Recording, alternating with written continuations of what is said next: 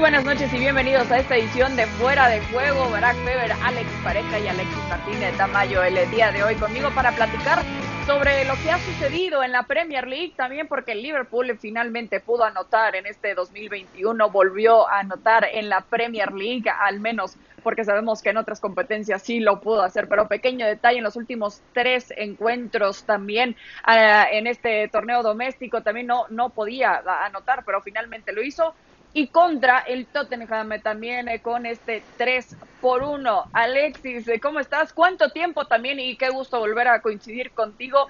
¿Cómo viste eh, la actitud que cambió en este equipo, al menos de los de Jürgen Klopp, que pudieron aprovechar algunas cosas de parte de los Spurs?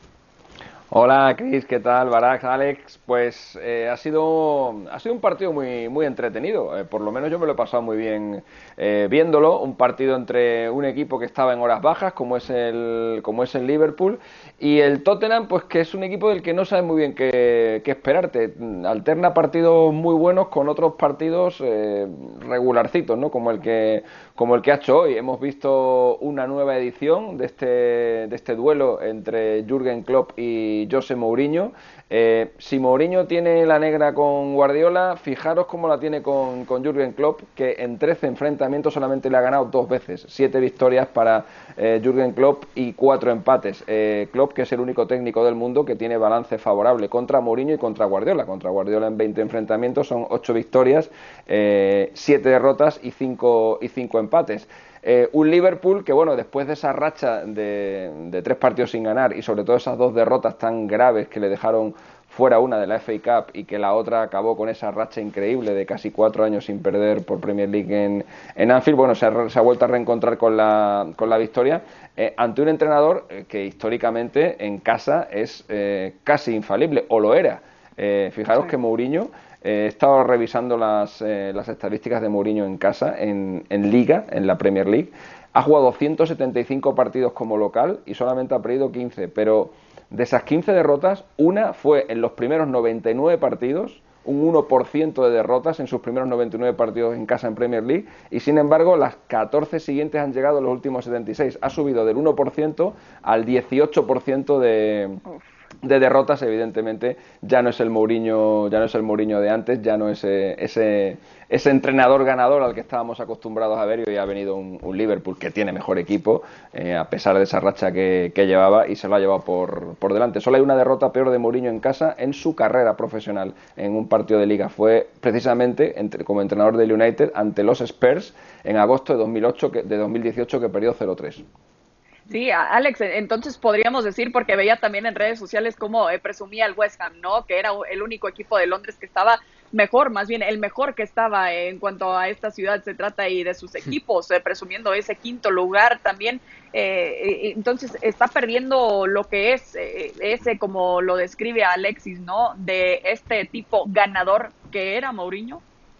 No es lo mismo, ¿qué tal? ¿Cómo estáis? Un abrazo para los tres. No es lo mismo eh, tripular o, pilotar, mejor dicho, un transatlántico como era el Chelsea, sobre todo el Chelsea de la primera época, a, tomar las riendas del Tottenham Hotspur, que sí, que es un equipo que ha sido competitivo, pero que en los últimos años, eh, pero, no se puede comparar al potencial que tenía Mourinho en el Chelsea, sobre todo. Ahí es donde, donde marca la diferencia, donde Alexis nos acaba de ilustrar esa, esa estadística increíble, ¿no? Eh, yo creo que hoy a Mourinho el plan, eh, por previsible, eh, no deja de ser eh, acertado. Realmente Mourinho juega lo que sabe y a lo que tiene y le planteó el partido con esa defensa de 5 al, al, Liverpool para intentar sorprenderle al contragolpe y estuvo muy cerca de hacerlo porque a Son le anulan ese gol por una cuestión de milímetros, el famoso critican el acierto del árbitro, que no lo voy a repetir con la voz de Moe porque ya lo he hecho en otro programa, y, sí, y eh, después también Son tiene dos o tres balones, tenía muy estudiado el Tottenham cómo hacerle daño al Liverpool. Todos los balones cuando recuperaba la pelota, todos los balones eran rápidos, en carrera para Son, al espacio, a la espalda de Alexander Arnold y entre el central, que además hoy la, pareja de centrales era de emergencia, con, con Matip y con Jordan Henderson.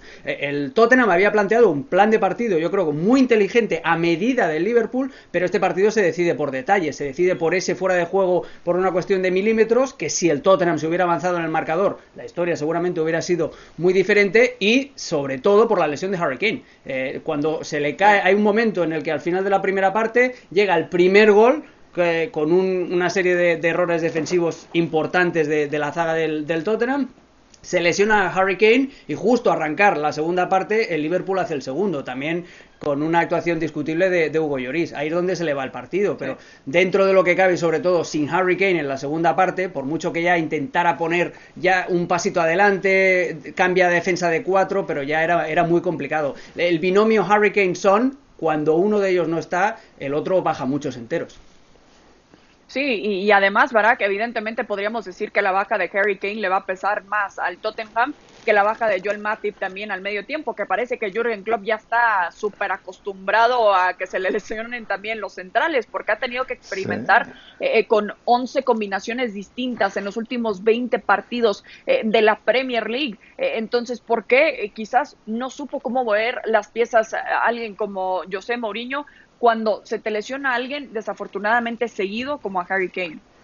Sí, a ver, lo, de Matips diríamos que es una raya más al tigre, pero es que ya más que tigre es pantera, ¿no? De tantas rayas ya, ya no le cabe un más. Eh, eh, el hecho de que se vaya Matip, sí entra en su lugar Phillips, y, el problema es ese, que, que ya de por sí Matip está muy, muy lejos del nivel que te puede ofrecer Van Dyke. O sea, Matic y, Gómez, también lesionado por el resto de la temporada, están muy lejos de lo de Van Dyke, como lo estaba Lobren en su momento. Pero el nivel que tienen los chicos, Phillips y, y Rhys Williams, es todavía peor, es realmente muy, muy malo para el nivel de exigencia que tiene el Liverpool. Así que es algo con lo que tendrá que seguir conviviendo Jürgen Klopp y por eso necesita tener el balón el más tiempo posible y, lo más lejos de su defensa. En el caso del Tottenham, es que es explotar las virtudes que tiene. Es, un equipo compacto, por ejemplo, en Don Beleo ya hace un gran, gran partido. gran partido, pero pero no tiene mucho más. Hoiberg es muy cumplidor y además hoy metió un golazo muy merecido, ¿no? Para que se le reconozca la buena temporada al ex Southampton, pero en defensa está muy flojito el, Tottenham, muy, muy flojito, sea con línea de dos, sea con línea eh, de tres centrales, sea con eh, Davinson Sánchez o sin él, ¿no? Realmente es un equipo que, comete muchos errores y desatenciones y, con Orier eh, tienes asegurado un error por partido, ¿no? Con tu lateral derecho siempre vas a tener un problema. Con Lori tienes una tajada buena y después una pif y así es muy complicado, ¿no? Y, si, y lo dice bien Alex Pareja, o sea, son codependientes Harry Kane y, Son, pero todavía Harry Kane me parece que depende menos de Son que son de Harry Kane. Es decir, el, mejor son eh, lo tienes junto al delantero inglés. Entonces, cuando pierdes a Harry Kane, no solamente pierdes a Harry Kane, que ya es mucho, sino que pierdes automáticamente a la mejor versión de Son. Sí, y es difícil también que dependan tanto del uno y, del otro, definitivamente. Pero eh, quiero hablar no solo de esa ofensiva, sino aprovechar que los mencionaron para hablar de los de Jurgen Klopp también, Alexis, porque la realidad es cuanto a su ofensiva no cambió, no tuvo este problema de lesión como lo tuvo en su saga con Van Dyke. Están todavía los tres, ese tridente tan importante que fue para el título también del Liverpool. La temporada de antes también, eh, cuando fueron campeones, que fue espectacular de parte de Mo Salah ahora se han caído también. ¿Por qué han estado batallando tanto también a pesar de que no le han movido, no le han movido esas piezas a la ofensiva? Sí, hoy, hoy sí hemos visto a un gran Mané, que para mí de los tres es el mejor. Eh, hoy ha sido un grandísimo partido de él y de, de, Alex Arnold. Creo que han sido los dos mejores del, del encuentro. Eh, pero no sé muy bien explicar qué es lo que ha pasado, porque la verdad que cuando, cuando se lesionó Van Dyke, pues todos diríamos, bueno, ahora el Liverpool va a sufrir atrás. Bueno, el Liverpool, la verdad es que eh, atrás está recibiendo el mismo promedio de goles que, que, cuando estaba Van Dyke, donde realmente está teniendo problemas esta temporada es arriba, y lo de arriba están, está Firmino, está Mané, está Salah, eh, o sea que eh, es, es complicado explicar el por qué eh, están teniendo tantos problemas para anotar un trío que, que otrora pues batió por ejemplo el récord de, goles en una temporada de la, de la Liga de Campeones, eh, incluso más que los que hicieron en su momento Benzema, Bale y Cristiano que tenían ese, ese récord. Por cierto, que hablando de Bale, eh, Bale ha jugado hoy un ratito. ha llegado a 600 partidos en su carrera profesional, contando Southampton, Tottenham, Real Madrid y la selección de Gales. Y en esos 600 partidos ha metido 202 goles Y, y yo, bueno, os dejo ahí la pregunta, ¿no pensáis al menos yo lo pienso, que un jugador de ese potencial al menos debería haber marcado 400 goles, que tiene en esos 600 partidos, que tiene capacidad para haberlo hecho y que, y que ha sido él el que ha decidido no hacerlo. No, y, tendrías que hacer la estadística como Mourinho, ¿no? Este, es, de esos 600 partidos, ¿cuántos metió en los primeros 400 y cuántos ha metido en los últimos 200? Eso, también pues es otra. respecto a lo del tridente del Liverpool, eh, a mí se me ocurren varias explicaciones. Eh. Estoy de acuerdo contigo, Alexis, en que es prácticamente un expediente X, pero yo creo que, eh, primero, el Liverpool iba jugando a lo mismo muchas temporadas y los rivales te conocen. Y, esa, esa jugada de que Firmino cae para que los dos extremos tengan esa entrada en diagonal, ya se la han leído, aunque hoy Mané le hizo mucho daño al, Tottenham precisamente con ese movimiento. Después, el cansancio del COVID. Eh, están jugando partido tras partido y era un tridente que además vivía de la explosividad, la explosividad de Mané, que ahora mismo no se va de nadie, porque ni siquiera lo intenta, ay, perdón, Salah no se va de nadie, ni siquiera lo intenta, y, y el único que está a un nivel parecido al de años anteriores es Mané, pero ya tienen el, desgaste, el que los rivales ya lo conocen, el que no tienen alternativas en ataque porque el que habían traído, Diogo Jota, que había tenido un muy buen rendimiento, se lesiona y por lo tanto se vuelve a caer eh, cualquier capacidad que tenga Jurgen Klopp de modificar el ataque del, del Liverpool. Y, además es la edad, que cada año van teniendo más, más años y más kilómetros en las piernas, pero más allá de eso, más allá de ese cúmulo de circunstancias, también es muy raro el descenso de, rendimiento de estos tres, de estos tres monstruos. Sí. Sí, exactamente. O sea, no, no ver a, Mohamed Salah, eh, olvidarte que hasta está jugando también eh, es un poco difícil, pensando en cómo hablábamos de él hace un par de temporadas apenas. Eh, pero en fin, va a ser complicado tanto para el Liverpool, complicado también para el Tottenham. Cuando hablamos de un equipo como el Manchester City también, que ha revivido también, no es que se haya caído dramáticamente, no, pero está quizás jugando Barak para ti mejor que nunca. No, mejor que nunca no, pero sí mejor este que, el que, los últimos dos años. Sí, y, le agregaremos 2019 también y 2020 sin, sin problema. Bueno, en 2019 todavía eh, le vendió muy cara, ¿no? La, la, la derrota final este, fue un duelo contra Liverpool increíble, ¿no? Eh, cuando logra eh, titularse eh, el City y además gana todo, todo menos la Champions. Pero sí, tomando en cuenta lo que fue 2020, sin duda alguna esta es la mejor versión y, recupera las mejores sensaciones. Lo está haciendo muy bien, no solo a través de los marcadores, sino las sensaciones que dejan los partidos, un dominio absoluto. disfruta, y, y cuando ves a Guardiola disfrutar, te das cuenta por fin dio en el clavo. ¿no? Eh, es tan eh, fácil ver si está jugando bien el City como ver la cara de Guardiola. ¿no? Es, es, un, es muy transparente en ese sentido. Y, realmente ha tomado decisiones interesantes Pep cuando parecía que el City ya no daba más. Eh, lo ha vuelto a hacer. Porque al final podemos discutir mucho ¿no? sobre la importancia y, y, el real nivel de Pep Guardiola como entrenador. Todos vamos a coincidir que es un gran técnico, algunos matizarán. Y podremos hablar de estadísticas, de títulos, de cosas un poco más abstractas, de la manera en la que juega. Pero una forma muy fácil, me parece a mí, de, sentenciar cualquier debate de qué buen técnico es Guardiola, es ver cómo saca nivel de ciertos futbolistas que no son tan buenos o que no eran tan buenos y que de alguna manera Guardiola los hace ver geniales. Me refiero a Boateng, en su momento creo que es el mejor ejemplo en el Bayern, lo que era Boateng antes, lo que fue con Guardiola y lo que ha sido después de Guardiola. Y ahora a lo que me quiero referir con todo esto, sobre todo es a Cancelo. También a Gundogan, porque Gundogan está en un nivel sensacional que no sé si le veremos eh, de nuevo. Pero lo de Cancelo, ¿no? Tomando esa decisión de convertirlo en mediocampista en posesión y ahora Cancelo ha ganado una confianza. Siempre fue buen jugador, pero es que ahora Cancelo es un crack, un crack absoluto y eso es 100% cortesía de Pep Guardiola, que le encontró la forma, ¿no? Y, realmente esos dos ejemplos, Gundogan y Cancelo, me parece que ejemplifican no solamente el buen momento del City, sino el gran técnico que es Guardiola, cómo mejora sus equipos. Y además, Alexis, podríamos decir que eh, antes cuando veíamos una lesión de Kevin De Bruyne era un desastre también para los Citizens, ¿no? Y, y podríamos decir que en este momento definitivamente es una pieza clave porque siempre lo va a hacer cuando parece que a Pep Guardiola, eh, bueno, no, no le despeina tanto como antes, ¿no? Eh, Nada le despeina, eso sí. Sí, sí, exactamente. Sí, eh, en cuanto lo dije, dije, sí, está pero en fin, en cuanto a la profundidad de plantel, se trata, en cuanto a lo que hemos visto también de tantos equipos batallar con temas de COVID, con temas de lesiones, el que más tranquilo puede estar, ¿crees que puede ser Pep Guardiola?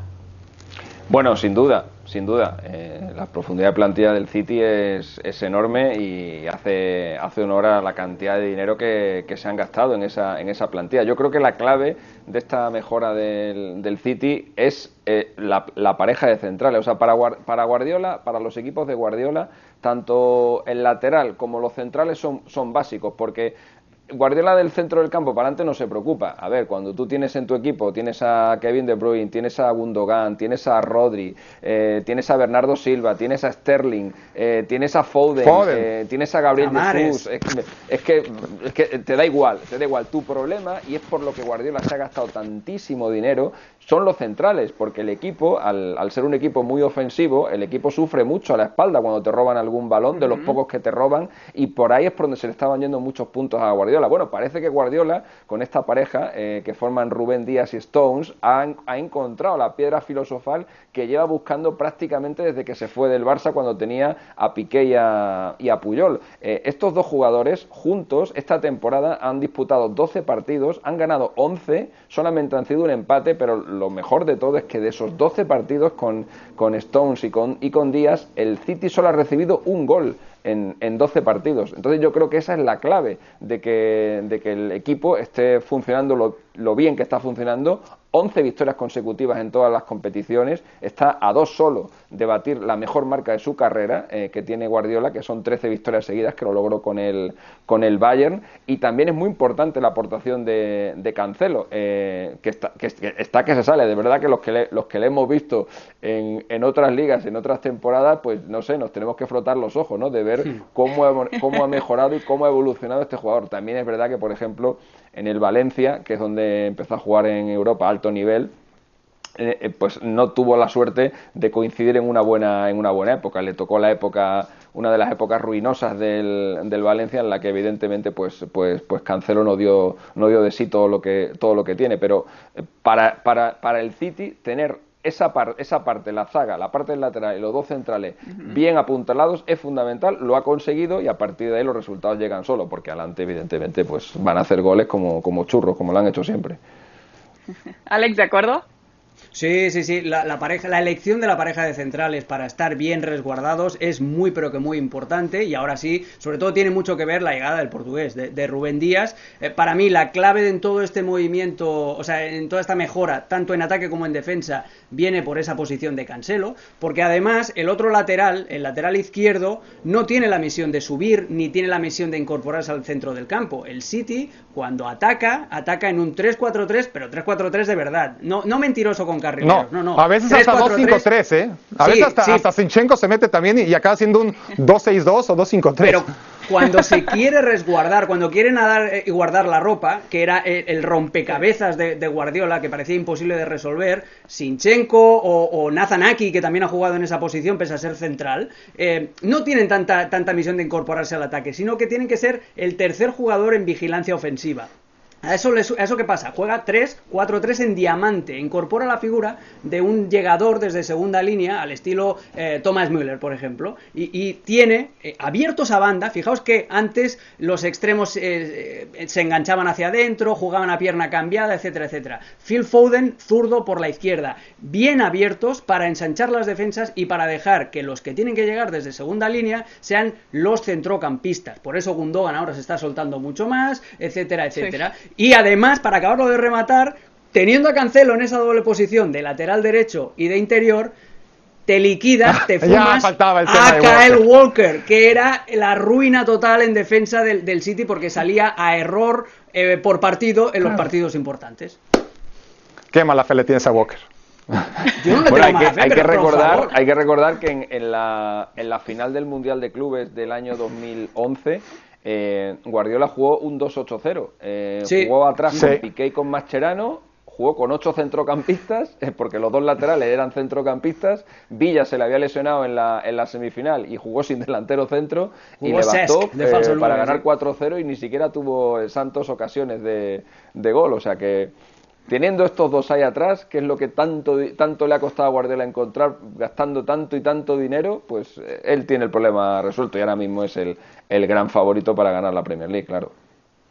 Sí, es capaz de muchas cosas y es que pequeño detalle puede mantener también el momento eh, y, bueno, conoce perfectamente a este plantel, no es un técnico nuevo, también eso lo tiene a su ventaja, pero tenemos que platicar también eh, un poco de lo que viene eh, para la Copa Italia también, porque veíamos justamente el Napoli que se clasificaba a las semifinales, le pegó 4 por 2 a la Spezia, lo estaba ganando en su momento también 4-0, se enfrentará al Atalanta y en la otra semifinal también, vaya lo que nos espera Inter frente a la Juventus, pero vamos por partes, porque son dos partidazos realmente. Para quiero empezar con lo que veíamos hoy eh, de parte del Napoli, considerando que venían de dos derrotas, que venían de estos rumores también que ya querían sacar prácticamente a Gennaro Gattuso.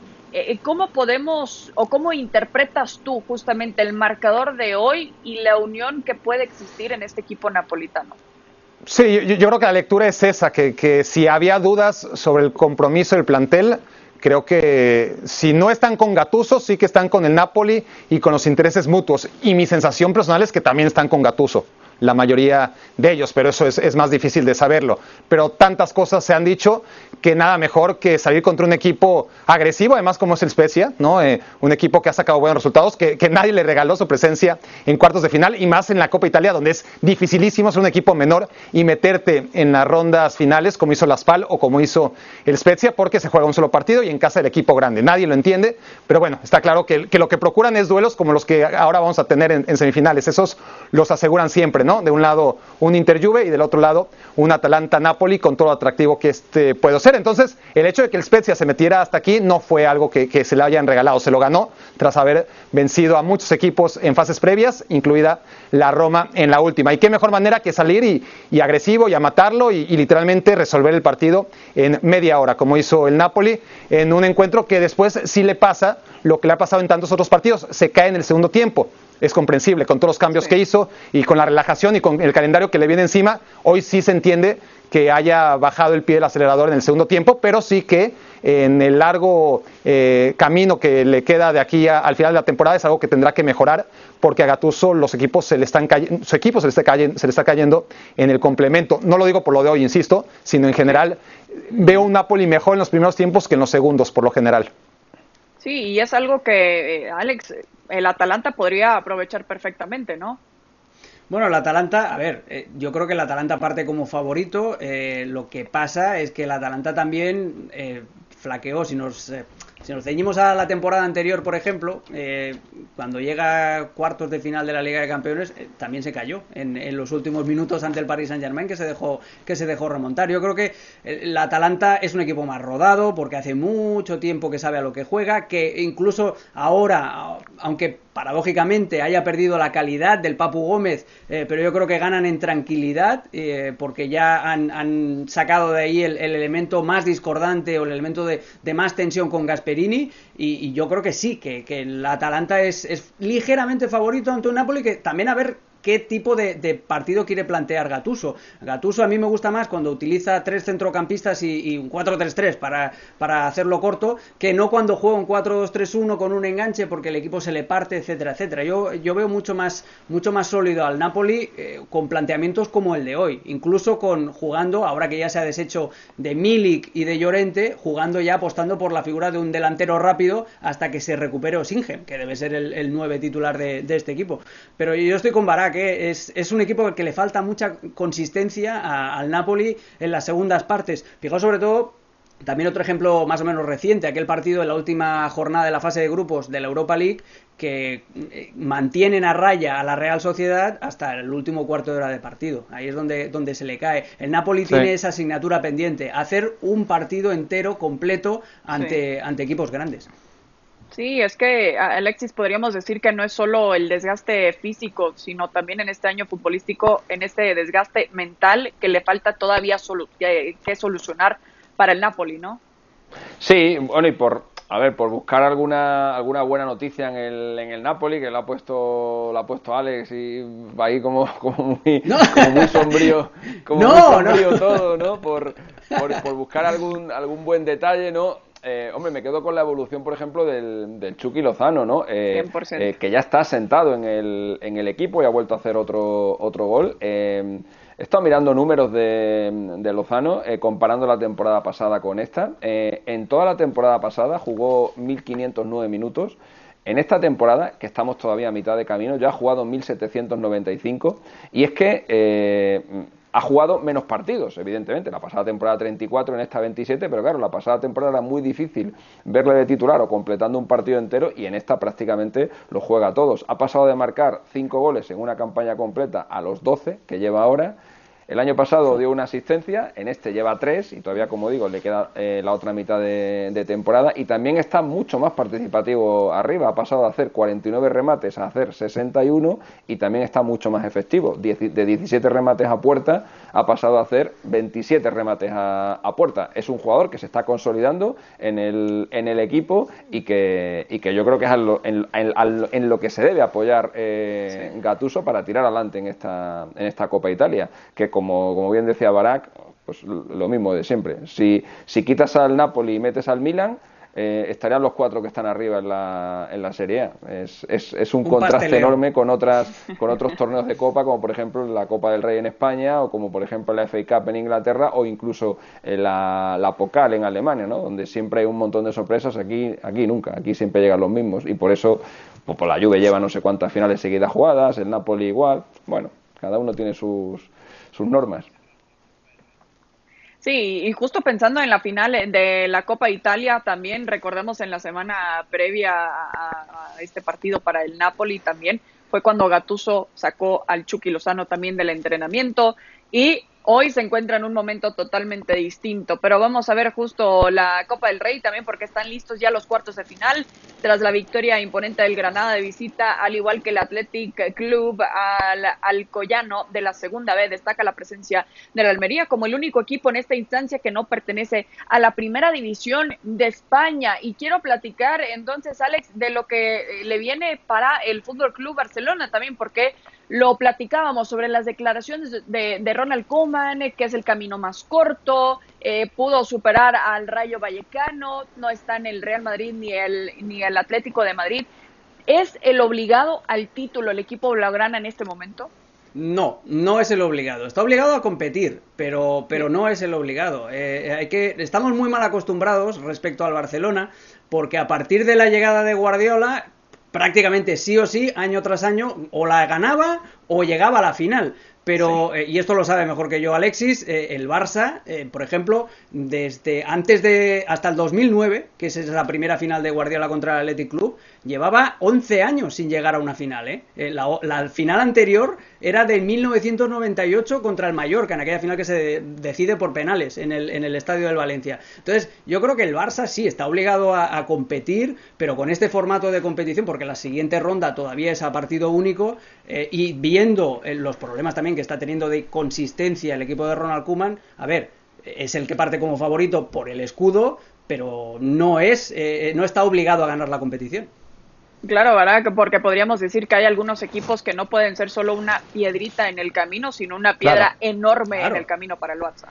Sí, yo, yo como lo veo, la, lectura que le doy es que es la gran oportunidad para Villarreal, para Sevilla, otra vez para el Athletic Club, por ejemplo, de ganar la Copa. ¿Por qué? Porque no está el Atlético de Madrid, que, sería el gran favorito, o, el propio Real Madrid, si estuvieran vivos. Ahí sí podríamos hablar de obligación y de favoritismo. El que está es el Barcelona, que tiene eso, el escudo, el nombre, y, a Messi todavía, que no es poca cosa. Pero pero es que es ahora, casi ahora o nunca, ¿no? Eh, para, esos equipos. Eh, ya dices tú, el, mismo Almería es un equipo de una división, pero quizás no por mucho tiempo, ¿no? Porque lo está haciendo muy bien y, ahí también tendrás oportunidad. Si el Barça ha sufrido tanto contra equipos tan menores a lo largo de esta Copa del Rey, lo normal es que siga sufriendo contra el equipo que le toque en las siguientes rondas. Alexis, ¿de acuerdo? Yo creo que, el, que el, ahora en, estas, eh, en este fútbol que estamos viendo sin, sin, espectadores, el factor campo desaparece, lo que priva es la calidad de los, de los equipos, se va a notar menos el hecho de que, de que te toque jugar fuera o, en casa, pero creo que hay equipos que están al nivel del Barça ahora mismo, como es el caso, por ejemplo, del Sevilla o del, o del Athletic Club principalmente. Yo creo que son los dos grandes candidatos junto con el Barça. Y, y si mañana en el sorteo tocara un Sevilla-Barça o un Athletic Club-Barça pues a lo mejor el favorito sería el Barça, pero por, por, muy escaso margen. Así que eh, realmente creo que tenemos una competición preciosa por, por delante con, con grandísimos equipos y, y, la, vamos a, la vamos a disfrutar muchísimo, porque incluso el Granada que es un equipo que está en la zona media de la tabla, está haciendo una competición extraordinaria y también va a ser un rival a tener muy en cuenta. El año pasado llegó a semifinales. Y ojo al Villarreal de Unai, que es coperísimo Unai, ¿no? Así que no lo olvidemos, sí, sí. Sí, y ahí viene el Papu Gómez también eh, para Sevilla. ¿eh? Con el Sevilla, favoritísimo Sevilla entonces. Sí, sí, sí. Barak, Alexis, Alex, gracias.